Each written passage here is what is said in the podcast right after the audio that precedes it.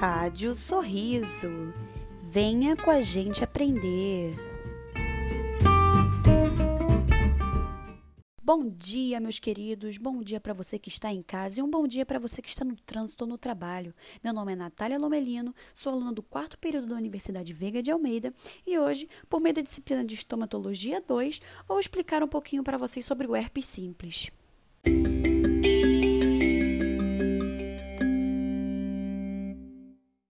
O herpes simples representa a doença viral mais comum no nome moderno e é causada pelo vírus HSV.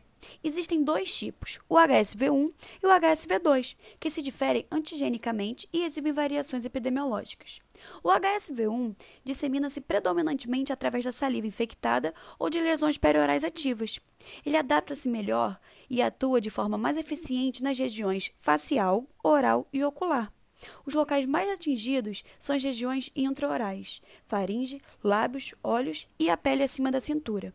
Já o HSV2 adapta-se melhor nas regiões genitais, sendo transmitido predominantemente através do contato sexual e envolve caracteristicamente a genitália e a pele abaixo da cintura.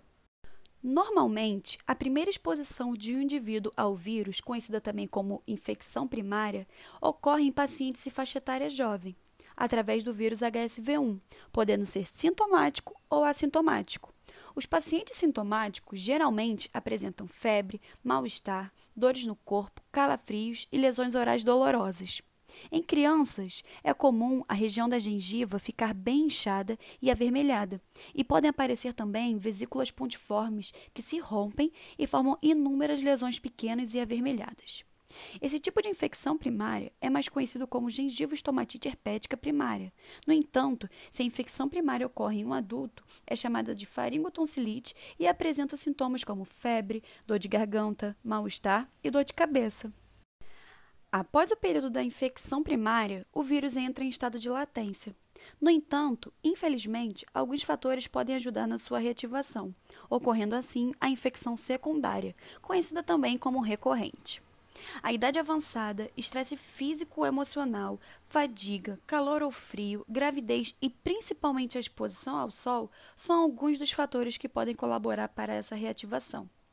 Essas infecções recorrentes se caracterizam por grupamentos de pequenas vesículas no lábio ou na cavidade oral, com líquido no seu interior, e que no lábio formam crostas ao se romperem. Os sinais e sintomas prodrômicos aparecem de 6 a 24 horas antes do desenvolvimento das lesões. Após o rompimento, a cicatrização ocorre geralmente entre 7 e 10 dias. O tratamento do herpes é feito através de medicamentos antivirais, como por exemplo o aciclovir em pomada, que é aplicado diretamente sobre as lesões. Para pacientes com a imunidade comprometida e que tenham a infecção frequentemente, é necessário o uso de medicações antiviral intravenosa e tomar as devidas precauções que o profissional da saúde recomenda. E por hoje é só. Espero ter ajudado no conhecimento sobre o herpes simples. Até a próxima!